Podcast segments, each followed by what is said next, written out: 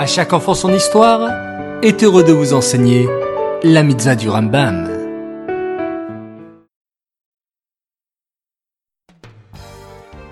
Bonjour les enfants, Bokertov, content de vous retrouver, j'espère que vous êtes en pleine forme. Baou Hashem.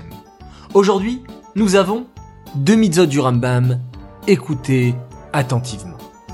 La mitzvah négative numéro 109, c'est l'interdiction qui nous a été faite de vendre le maaser du bétail de quelque manière que ce soit.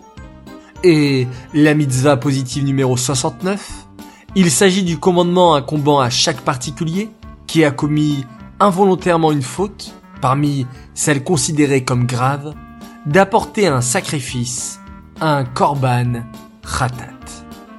Hier, nous avons parlé de la manière dont il fallait compter la dixième bête et la donner comme cadeau au Cohen pour la sacrifier.